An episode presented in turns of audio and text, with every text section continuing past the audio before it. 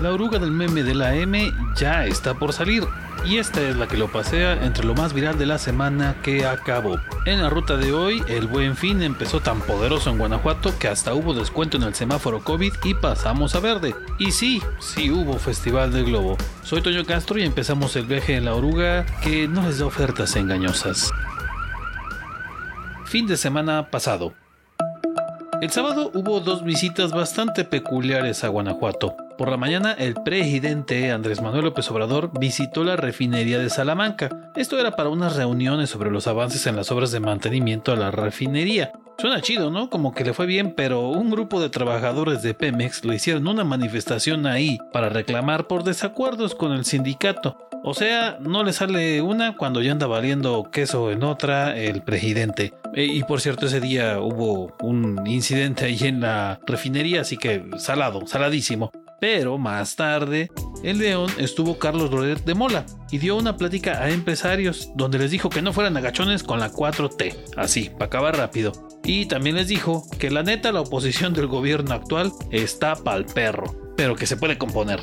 Esta plática fue en una expo de materiales industriales. Claro, ya ve, muy ad hoc para que diera una plática a un periodista. Ajá. Bueno, total, unas visitas bastante peculiares y muy encontradas en ese sábado. Y para el domingo hubo mucha gente tosiendo en el centro de León y no fue por COVID, afortunadamente.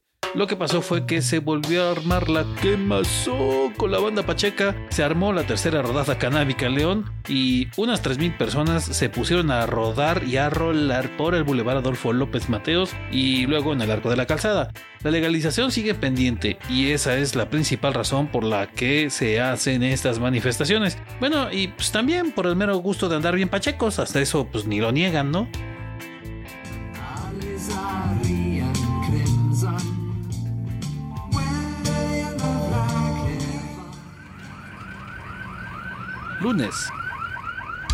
Sí, admitimos que en la oruga del meme le echamos carreta a los polis porque luego sí están bien salados o andan regando el tepache. Pero de eso, a nomás andarlos provocando para hacer que nos correten en la calle, pues ahí sí hay que estar medio loquito. Y por más que parezca misión de videojuego, eso de andar cuchicheando a los polis para provocar persecuciones, pues era real y pasaba en León.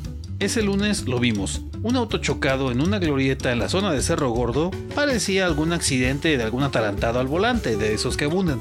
Pero resultó que el auto era de Adán, un cuate que tenía por, digamos, deporte, decirle madres a los polis para provocar que lo persiguieran y echarse a correr en su automóvil. Y justo ese día lo hizo. Pero no le salió muy bien que digamos y pues el Toreto de Malecón terminó chocado. Hola, gente. Mi nombre es Toreto. Y no tuve fe. Terminó con el carro chocado y ya bien mansito se dejó de tener este cuate. Y después de que lo agarraron, anunciaron que podrían quitarle la licencia de conducir al angelito. Martes.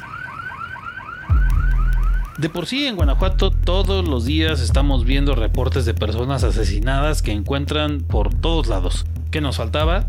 que a la gente le anden matando a sus mascotas, sus suaves lomitos. Ese día se armó la polémica por un grupo de perros callejeros que encontraron envenenados en la zona de El Potrero. Vecinos acusaron que alguien anda envenenado a sus perros solo porque andan en la calle, y eso generó la indignación de muchos. Y no faltó el gacho que se burló, ¿eh? Pero ojo, ojo, que eso de andar matando así nada más porque sí, aunque sean perros, eh, no es como que muy buen ejemplo, y por algo empiezan, ¿eh? Dicen, dicen. Miércoles. Pues ese día empezó el famosísimo Buen Fin y se notó en Londres porque amaneció una fila de unas 50 personas que estaban esperando a que se abriera la tienda Nike del Outlet Factory porque ofrecían 40% de descuento. Bueno, con decirles que nos topamos a una señora que se echó más tiempo formada para aprovechar esa oferta que ni lo que duró para la vacuna contra COVID. Imagínense. Mis tenis de allá. Aparte me mandan a mi A los que no les cayó tan chido el buen fin fue al Club Campestre que ese día tuvo que regresar nomás dos millones y medio de pesotes. Ya ve que se había destapado que con un dictamen se había establecido que el club de golf era un predio agrícola y les habían devuelto 2.5 millones de pesos de predial. Ah, pues ese miércoles los directivos del club agrícola campestre, digo, del club campestre, regresaron esos 2.5 millones de pesos al ayuntamiento.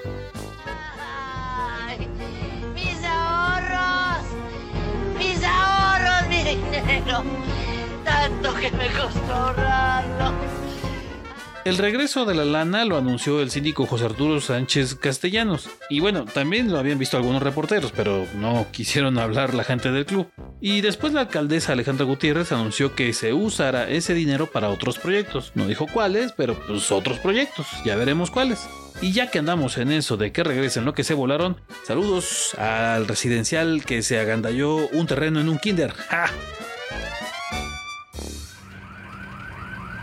Jueves. León es una ciudad a la que las casas de apuestas deberían de echarle un ojo para nuevos productos.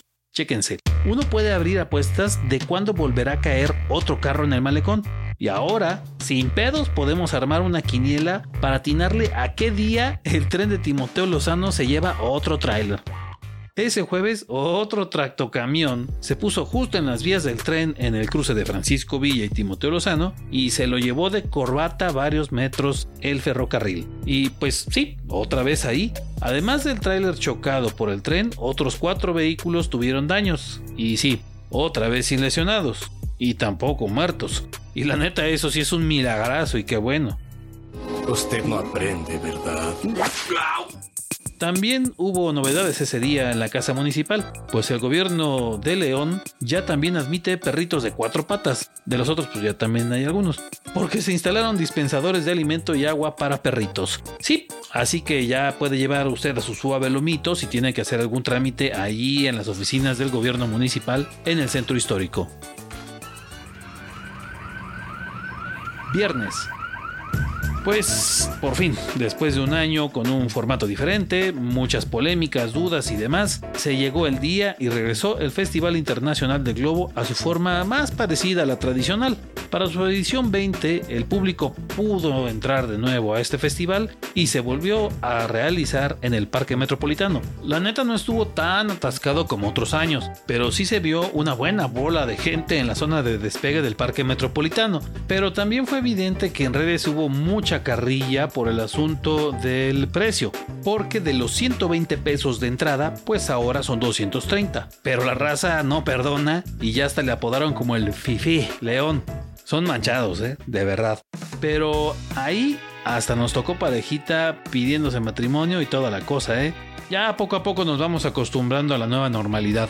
Pero ahí, entre toda la raza entumida viendo los globos, el Gober soltó bien en seco y de sopetón una nueva. Guanajuato pasará a semáforo verde. ¡Hora!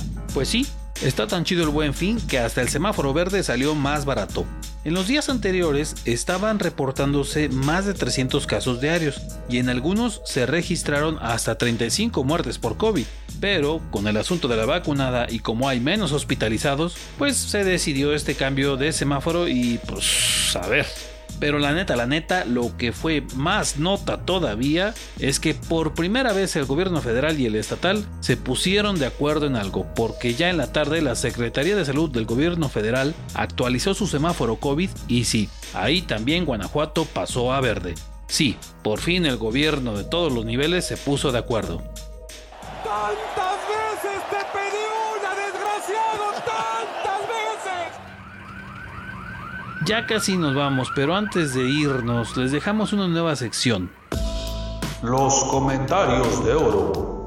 La neta, a cada rato nos topamos con unas joyitas en los comentarios y son dignas de mencionar, como esta.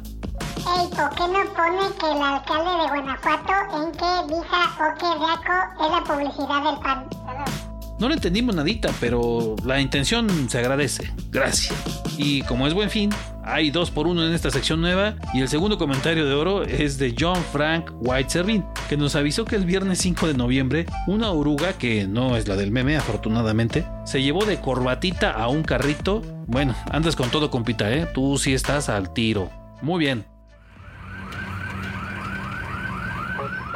Así terminamos la ruta de hoy en la oruga del meme. Bájese en orden y la próxima semana los esperamos para otra paseada. Acuérdese que la oruga circula en Spotify, Google Podcast, Apple Podcast, YouTube y Facebook.